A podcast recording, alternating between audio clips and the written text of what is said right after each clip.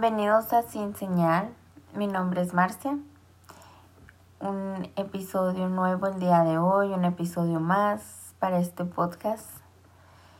Muchas gracias a todos los que me han dado tanto amor, tanto apoyo y ya tengo unas pocas de historias. Quiero esperar un poquito más para acumular varias para que el episodio no sea corto y platicar las historias que me han contado. Y bueno, hoy les voy a contar un caso muy conocido, muy hablado por mucho tiempo. Tal vez ya han escuchado antes de este caso.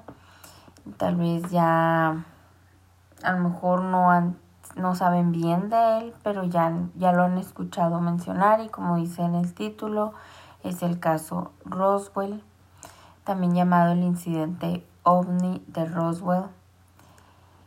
Y pues vamos a empezar con el tema, directo al tema. El caso Roswell sucedió en un rancho en Roswell, Nuevo México, en Estados Unidos. Este caso, esto sucedió un 2 de julio de 1947, hace 73 años ya fue mucho más allá que el hallazgo de unos restos no identificados, dice la historia. Y bueno, este todo pasó fue un verano por la noche del 2 de julio. Un supuesto objeto volador no identificado cayó sobre los terrenos de un granjero en una de las regiones más apartadas de la civilización. Como les dije, pues es un rancho y probablemente pues ustedes saben que un rancho puede tener muchos, muchos, eh, mucho terreno, ¿no? Entonces, bueno, sí se dice que estaba muy apartado eh, y también fue muy adentro de ese rancho, ¿no? Mac Brazel, el ranchero, fue quien encontró los restos de objetos extraños dispersos por su rancho y decidió avisar al sheriff lo que había sucedido. Para el 8 de julio la noticia estaba en todos los periódicos, era noticia pública. Cuando la noticia se hace pública, días después, los militares informaron que solo era un globo meteorológico que cayó en las inmediaciones del terreno del señor Brazel. Sin embargo, el furor ya había comenzado y no se pudo parar. O sea, que ya se había difundido que objetos extraños cayeron en el rancho y después se dijo que era solo un globo meteorológico. O sea, cambiaron la versión. También se dio la versión de que era un globo del proyecto Mogul, con el que Estados Unidos pretendía espiar a la URSS, y pues varios confirmaron esta versión, pero después se dio a conocer que estas pruebas comenzaron en 1953 y, y este incidente pues fue en 1947. Para salvar esta incongruencia, los militares argumentaron que los testigos olvidan las fechas, ¿no? Entonces dijeron, ah, pues, no. La, la gente no se acuerda bien siempre de las fechas, la gente confunde fechas y pues vamos a decir que eso pasó, ¿no? Em, o sea, todo, todo esto se investigó cuando el ranchero le marcó al sheriff o sea, fueron, investigaron, se dice que llegaron muchos, llegaron militares, llegó policías locales, o sea, como lo que le quieran llamar, llegaron todos al a donde pasó todo y la noticia salió luego luego de momento. ¿Por qué? Porque como les digo llegó todo mundo, o sea, fue alguna no, fue una noticia que impactó. Entonces, para cuando salen los periódicos y los militares y todos ven esta noticia, pues obviamente quisieron cambiar la versión. Este, también se dice que estuvieron involucrados más, em, pero les tengo otro episodio para contarles de eso. ya van a ver, a lo mejor ya se imaginan. Bueno, este, y pues aunque la gente después olvidó el caso, como pasa, sale otra noticia, las noticias viejas se van olvidando. También, este, bueno, tiempo después, eh, siguieron pasando cosas, investigaban, se comparaban fechas y todo para corroborar esta historia, ya sea si era verdad que había extraterrestres y que cayó una nave o que simplemente fue un caso falso donde no hubo extraterrestres y si fue realmente eh, un globo meteorológico o que querían espiar. Bueno, el militar encargado de recuperar los restos, Jesse Marcel, una vez que se jubiló y se retiró del cargo, hizo muchas entrevistas entre 1978 y 1980, que si no me equivoco también sacó el libro. Pero bueno, en, 1980 fue en el año en que falleció y también en ese año dio sus últimas entrevistas. Eh, dijo que lo que se mostró en la prensa no fue lo que se recuperó en el rancho Roswell afirmó que recibió órdenes directas del general Ramsey para mantener la boca cerrada. Existen también varias entrevistas en video donde explica los restos encontrados. Habla de un material parecido al metal, de los trozos encontrados de mayor tamaño pero tan fino como el envoltorio de una caja de cigarros. Dicen que más o menos era como el tamaño de un comedor, de una mesa de cocina así grande. Em, y los que cuando los levantaron eran tan livianos que no se sentían que traían algo en las manos.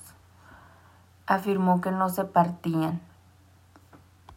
Dice que había vigas pequeñas y ligeras con dibujos extraños, símbolos que le recordaban a jeroglíficos. El hijo del ranchero Bill Praisel y el hijo del teniente Jesse Marcel Jr., este militar era teniente, ¿no? Entonces su hijo también, entre otros testigos, hicieron declaraciones grabadas en video que apoyan lo que Marcel había declarado. Aquí ya están confirmando que no, que no fueron unos globos, o sea, aquí están confirmando que sí pasó algo. En 2012, Chase Brandon, un agente jubilado de la CIA, declaró que durante la última etapa de su carrera en la agencia tuvo acceso a una sección especial donde pudo ver una caja con documentos que dejaban claro que lo que se estrelló en Roswell fue una nave de procedencia extraterrestre. Pero fue todo lo que pudo decir por compromiso de confidencialidad. No quiso arriesgar nada, hizo lo único que dijo, entonces ahí es donde yo me quedo pues... Mm, ¿Creen que toda esta información se encuentra en el área 51? Es donde, pues digo yo, en dónde pudo haber tenido acceso, ¿no? Se dijo también que cuerpos de extraterrestres fueron encontrados en la escena. Más es algo, no se menciona mucho, pero sin embargo se dijo que eran de cuatro a siete cuerpos. Unos agonizando, otros muertos. Y pues también se dice que esto, este fue el primer caso registrado en lo que ya era una breve historia de ufología. Fue como que algo que marcó algo grande que mucha gente se enteró que hubo mucho caos entonces sí está algo, pues es como que, como un hablar de este tema que siento que a pesar de ser un caso muy mencionado, no mucha gente sabe bien lo que pasó. Nadie ha podido confirmar en su totalidad de 100% que sí fue un caso de ovnis. Entonces creo que es lo que más me llama la atención.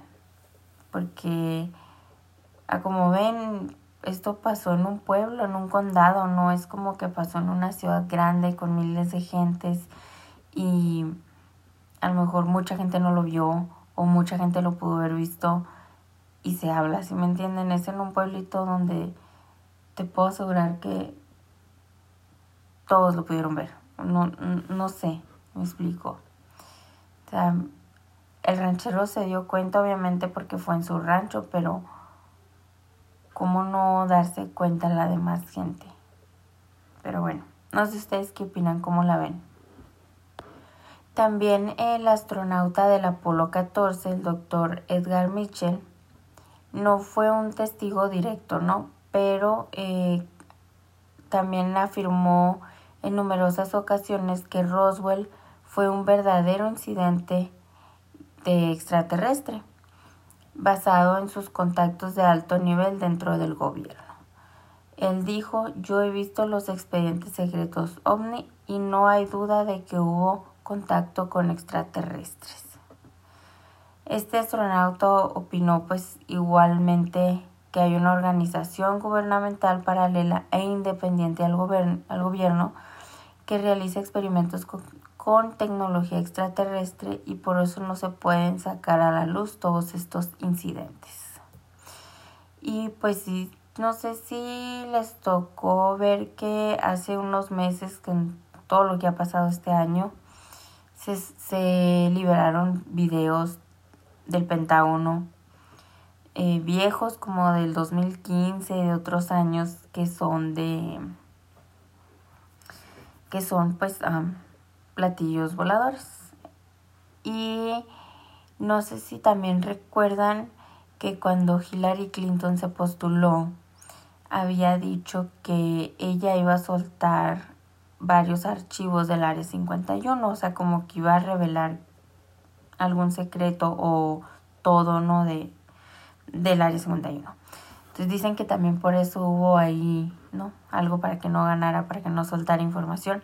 Son teorías, nada confirmado, pero pues es claro que, que hay algo que, que no permiten que todo el mundo sepa si esto es verdad o no en algo que tú puedas confirmar 100%. Yo la verdad sí creo porque en lo personal no creo que seamos los únicos en tanto tantos planetas, tantos universos, tanto todo. Si no podemos ser los únicos, no puede ser el único planeta con vida. Entonces yo sí creo, la en lo personal yo sí creo. Y pues como les digo, si eres escéptico, pues a lo mejor dices, ah, es un caso popular. Pero si crees, creo que sí puedes decir, se, puede, se podría decir que es uno de los casos más importantes que han pasado en la historia. Algo que siento yo no puedes negar que pasó. Les voy a poner una pequeña entrevista para que la escuchen. Y este, pues está en inglés, pero es prácticamente lo que les he dicho. Igual ahorita les explico en español pero para que escuchen esta entrevista es de un ciudadano que vivía ahí en Roswell y el teniente Jesse Marcel también lo entrevistan. Entonces déjenles pongo el audio. It began in Roswell, New Mexico. Near White Sands and Alamogordo, Roswell was home base for many early tests of atom bombs and guided missiles. Here also, the practice of military stonewalling may have been perpetrated. The case began when Roswell businessman Dan Wilmot witnessed an amazing object over the town. His son tells the story. The office was their home in July of 1947, and one summer evening they were sitting out here. Dad looked up in the west and saw an object that came down and had lights blinking, and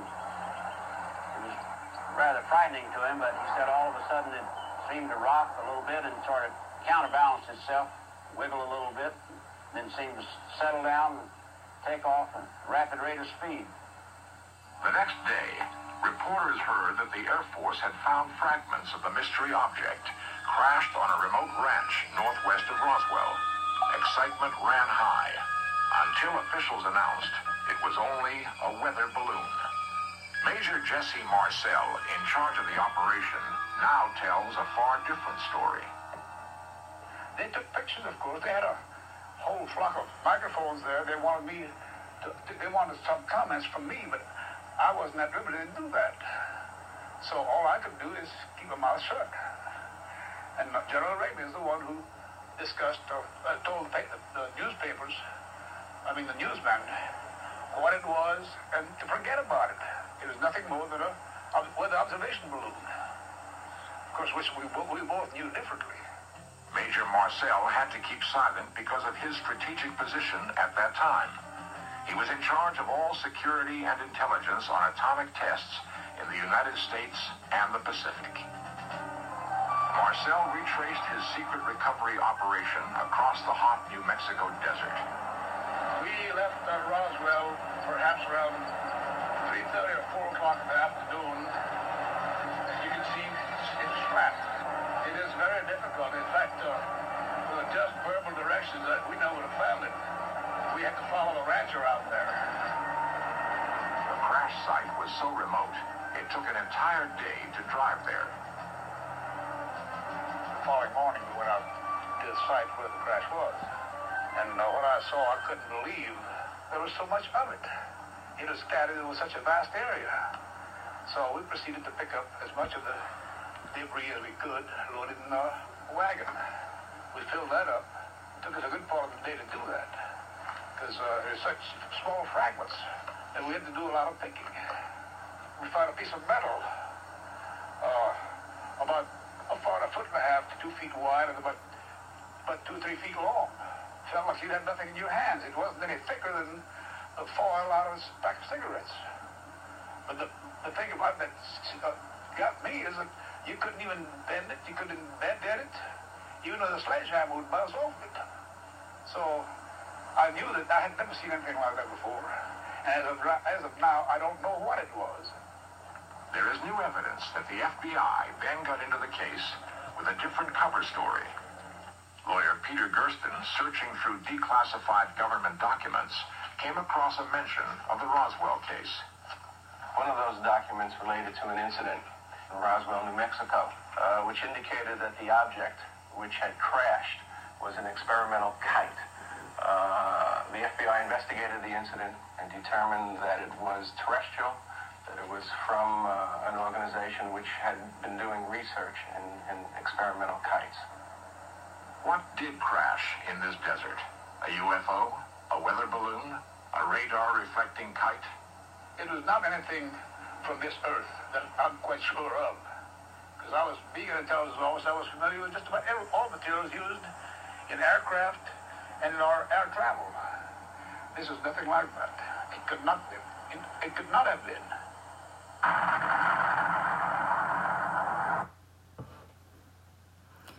Bueno, ese fue pues un paso de una de las tantas entrevistas que se le hizo a Jesse Marcel, este teniente. Y pues como dice él y como yo les había dicho, era, bueno, él dijo que les tomó casi el día llegar, yo les digo, pues era un rancho y dicen que era muy adentro, muy lejos de toda la civilización, pero también al principio de la entrevista, el primero que sale en la entrevista es lo que menciona, o sea, ellos vieron una luz, ellos vieron algo caer, o sea, su papá se lo mencionó, como le digo, es, es imposible que nadie vea algo, siempre hay alguien viendo. Y este, pues es lo que también él dijo, o sea, que era como una caja de cigarrillos, este, que lo quisieron doblar el pedazo de metal y no lo pudieron doblar.